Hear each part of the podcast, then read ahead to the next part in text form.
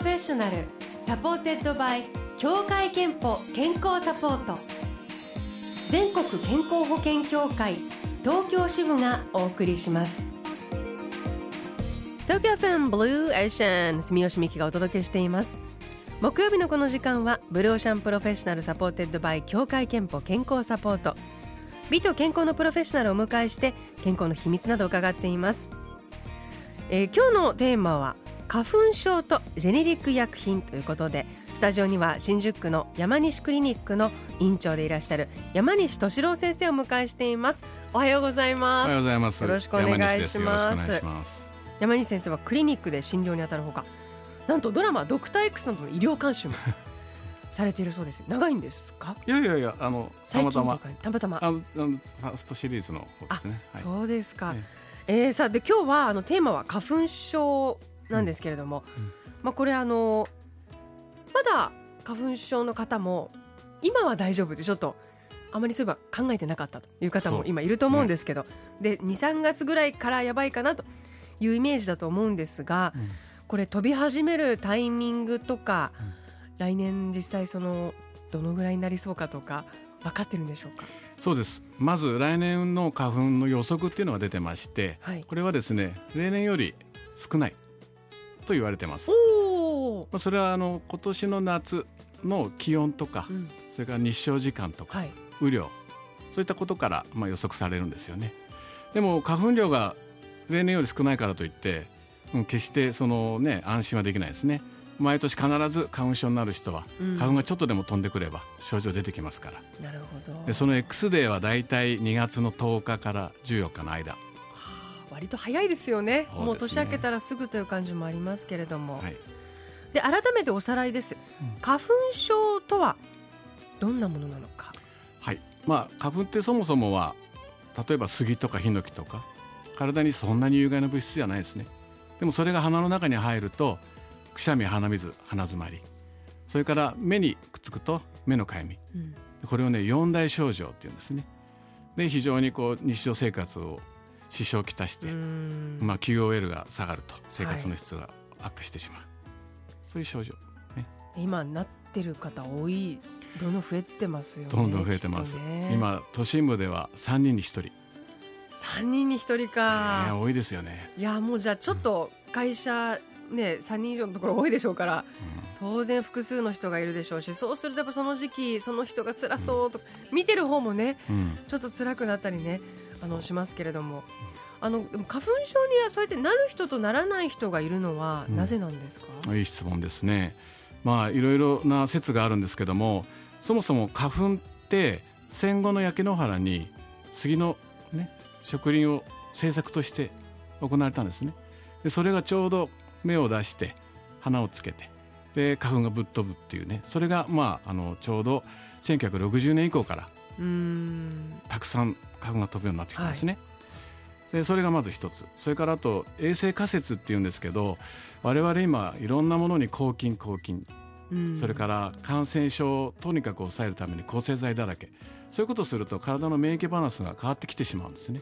で大したことのない花粉に異常に反応してしまう人がいる。それからね遺伝的な部分もあります。例えばご両親が花粉症アレルギー性鼻炎だったりするとそのお子さんは67割何かのアレルギーが出てくるとか、うん、そういう説もある。そして何といってもいろんな環境や食生活の変化。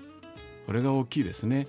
あの昔の人は日本の和食をねこう食べてた。でも今は洋食に傾き始めてきてて、まあ、いろいろその免疫バランスが狂ってきてしまう、それから大都市ではほとんど道路っていうのはアスファルト、土なんかないですよね、はい、そのアスファルトのところでは花粉がくっついたらいつまでたってもそれ残ってる。土に吸収されないわけですよね。何回も舞うなんてね。そうですね。だからいろんなことが複雑に絡み合って花粉症になってしまう人が増えてきてる。で最近は杉やヒノキ以外の花粉症も増えているとか。そうですね。実は花粉ってほぼ一年中飛んでるんですよ杉やヒノキだけじゃない。ハンノキとか白樺とか鴨ヶ谷、それから秋にはブタクサとか、まあ、とにかく一年中飛んでて非常に患者さん増えてますね。うん、であの花粉症に対する、うん、えーと、最新の、うん、まあ、どんどんだから治療が出てきているようです。最新の治療っていうのはどのようなものが今注目されていますか、まあ、今までは内服の抗ヒスタミン薬とか点鼻スプレーなど使ってたんですけども、最近だと春抗ヒスタミン薬、へえ、うん、腕に貼ってね治したりすなんですね。か。それからあと免疫療法といいまして今まで注射で行わないと治んなかった。それをねお口の中に花粉のエキスを垂らして治す。舌下免疫。こういう治療がね最近は確立されてます。舌下免疫なんかを行いたいという場合は結構その花粉症の時期より事前からもう治療を始めた方がいいおっしゃる。通りで実は、うん、6月から12月までに初めて導入する方は受診しとかないといけないんですよね。ああじゃあ来年分はちょっと今今からだとちょっと遅いですね。なかなか厳しいですね。はい。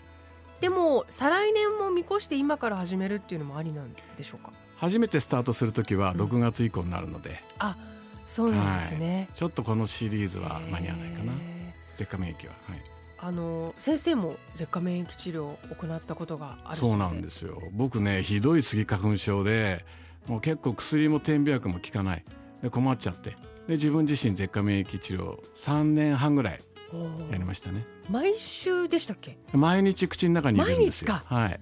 じゃあ自宅で入れるんですすね。うん、でもね結構人間あの歯磨きの習慣ありますよね。朝ごはんもまあ割と食べるしだからね必ず決まった時間朝口の中に入れるってことはそんなに大変ではないです、えーで随分変わったとか。もうね絶好調になっちゃいましたねね、なので、あの本当にひどい方というのは今どんどんね治療がこうやって出てきていますので、えーいつももし通いの耳鼻科の先生などいらっしゃったらちょっとそこで相談してみるのも手かなと思います。ということで今日のテーマは花粉症です。後半もお話を伺います。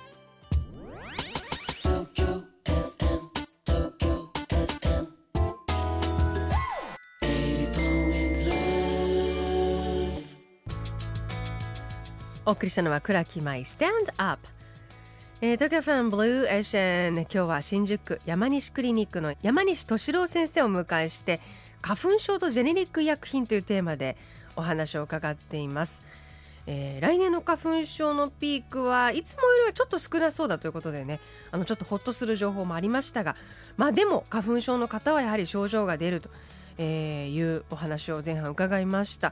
あの後半はちょっとお薬の話とかあとリスナーから質問が来てるので、うん。山西先生まずはい。質問からよろしいですか、はいどうぞ。はい。東京都のパートアルバイトの女性58歳のくしゃみさんからです。花粉症について質問です。私は30歳頃から花粉症になったんですが年を取ると治るとか30年経つと治るとか聞いたことがあります、うん。本当のところどうなんでしょうか？という 質問です、えーそもそも花粉症ってもう元気いっぱいの人に多いんですよ、うん、有病率は働き盛りの中高年。最も多いと言われてます。でだから、うん、年齢とともにじゃあ少なくなるかっていうと、うん。まあ、あのすごく体の、ね、免疫が強く反応するっていうのが花粉症の症状なんですね。そもそもだって花粉ってそんな体に、ね、害ないじゃないですか、でもそれが異物として捉えられてとんでもなく反応しちゃう。つまり体の免疫が元気いっぱいすぎるんですね。なるほど。だから年齢とともに花粉症状アレルギー症状って収まってくるっていう考えはあるんですよ。じゃあこの年を取ると治るっていうのは本当ってこと、そういう説はある、でもねでも今、うん、元気いっぱいのご高齢の人 すっごく多いですよねだから、うん、なかなか、うん、いいことなんだけど、う。うん、そこ元気いっぱいのご高齢の方いいんだけどもアレルギー反応っていうのもやっぱり出てしまう。ちょっとこれ究極の選択みたいなそうねなんですよ、花粉症を取るか、うん、免疫力の低下を取るかっていうね。そういうやっぱりどっちか選べないっていうか、まあでも、あのーだんだん免疫が低下して年取ったなっていうのはちょっと寂しいものですけれども、花粉症が治るじゃんっていう、まあ、うん。プラスポイントが1個あるとうん良くなる可能性はあるよね思ってうん。おくといいかもというくしゃみさんということです。へー。あの花粉症の方はでも本当に毎年あのもうあーまたこの時期が来たって思うと思うんですけれども、うん。そもそもこの花粉症にならないためのうん。予防策はないんでしょうか？まあ、やっぱり先ほど申し上げた通り食生活とかは重要ですよね。毎日規則正しくバランス良い食生活をとるそれから、まあ、ストレスなんかも影響すると言われてますから、はい。ストレスがないようにないっていうのは難しいけれど、うん、なるべくストレス発散できるようにとか、うんうんそれから、まあ、花粉がたくさん飛んでるところにわざわざ行かないようにする。うん。そういうところも、うん、大事だと思いますし、まあ、やむを得ず行く時はマスクや眼鏡をする、うん。うん。あとね最近ちょっと面白いのもありますよ、はい。それはね、鼻の中にワセリンを塗るんですね。うんえ鼻の中な中に？そう鼻の入り口のところ。ワセリンってのは普通のワセリン、うんもう全然普通のでいいです。えー。目の周りとか鼻の入り口にワセリンをちょこちょこ塗って。うん。で、まあね、少しまた時間経つと出てっちゃうからその都度塗って。そうするとねその花粉の、ねうん、分子がちょうどそのワセリンのところで、うん、ブロックされる。え本当ですか？はい、だ効果がある。あります。もう実はこれねもう昔からあのイギリスなんかではね予防的に使われているような有名なやり方なんですけど。そうなんですね、簡単ですねこれはね、え鼻の中にワセリンだそうです、うん。あとあの花粉症の薬を保険適用外にしたらどうかという意見もうん。あるとうん。伺ったんですが、うんうん。これは？もうありますよすでに。あのこれねスイッチ OTC っていうんですけれども、まあ、我々医師が処方箋を必要とする薬今までのね抗ヒスタミン薬とかはい。抗アレルギー、抗アレルギーの薬が今は処方箋なくても、うんはい。ドラッグストアで買えるんですね。うん。うん、まあこれは、えーまあ、医療費削減の、うん、一環としてそういう、まあ、流れというか話があることも事実です。あー。えその花粉症の時にそういうまさに薬局でうん。もう受診しなくても買える薬を買って、うん。花粉症と付き合っていくっていうのはどう,、うん。どうなんですか？まあね実はそこには落とし穴があって毎年花粉症だから、うん。まあ、薬局やドラッグストアで買えばいいやと思ってる方、うん、ずっと鼻がつまんなくて受診して鼻の中にがんが見つかった人いるんですよ。へだからね一概にその過信してはいけないんですね。本当に花粉症なのかアレルギー性鼻炎なのか、まあ、そういった他の病気まあ、鼻の中にポリープがある慢性副鼻腔炎の人もいるしとにかくその診断そして必要な治療薬これを行うのが耳鼻科医の役割ですからそのなんとなく花粉症だからと思って、うん、ドラッグストアで安易に薬を買うっていうことは、うん、あまりお勧めはできないと思います。えーそしてあの今日のテーマもう一つの言葉がジェネリック医薬品だったんですけど、うんジェネリック医薬品はねもうだいぶあのこう馴染んできたものだと思うんですけど花粉症の治療でもうん。これあの使うことができる、はい、これはもうあのできます。まあ、ジェネリック薬品っていうのは A という先発品最初からある薬と構造式がほぼおん全く一緒でで添加物がちょっと違う。だから A ダッシュほぼ一緒。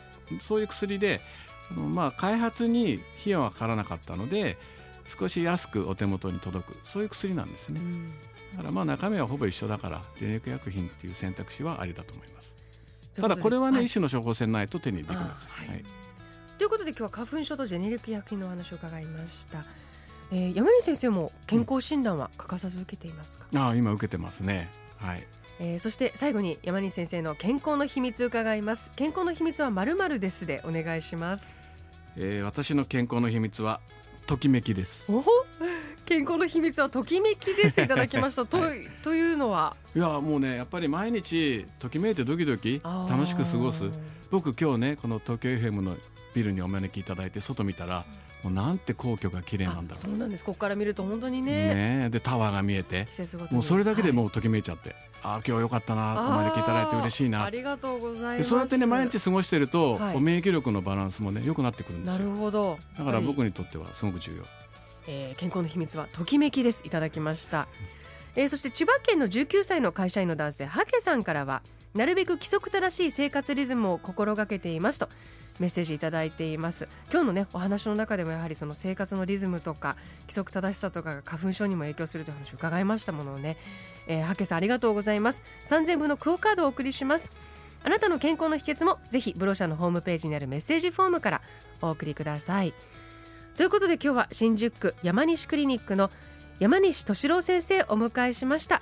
どうもありがとうございました。どうもありがとうございました。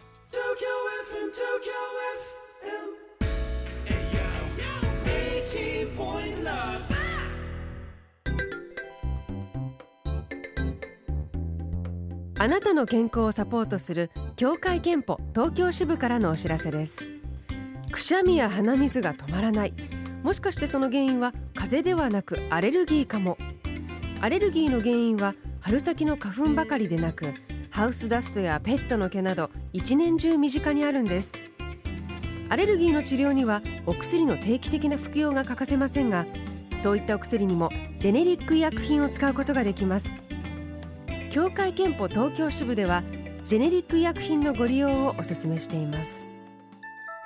ブルーオーシャンプロフェッショナル supported by 協会けんぽ健康サポート。全国健康保険協会東京支部がお送りしました。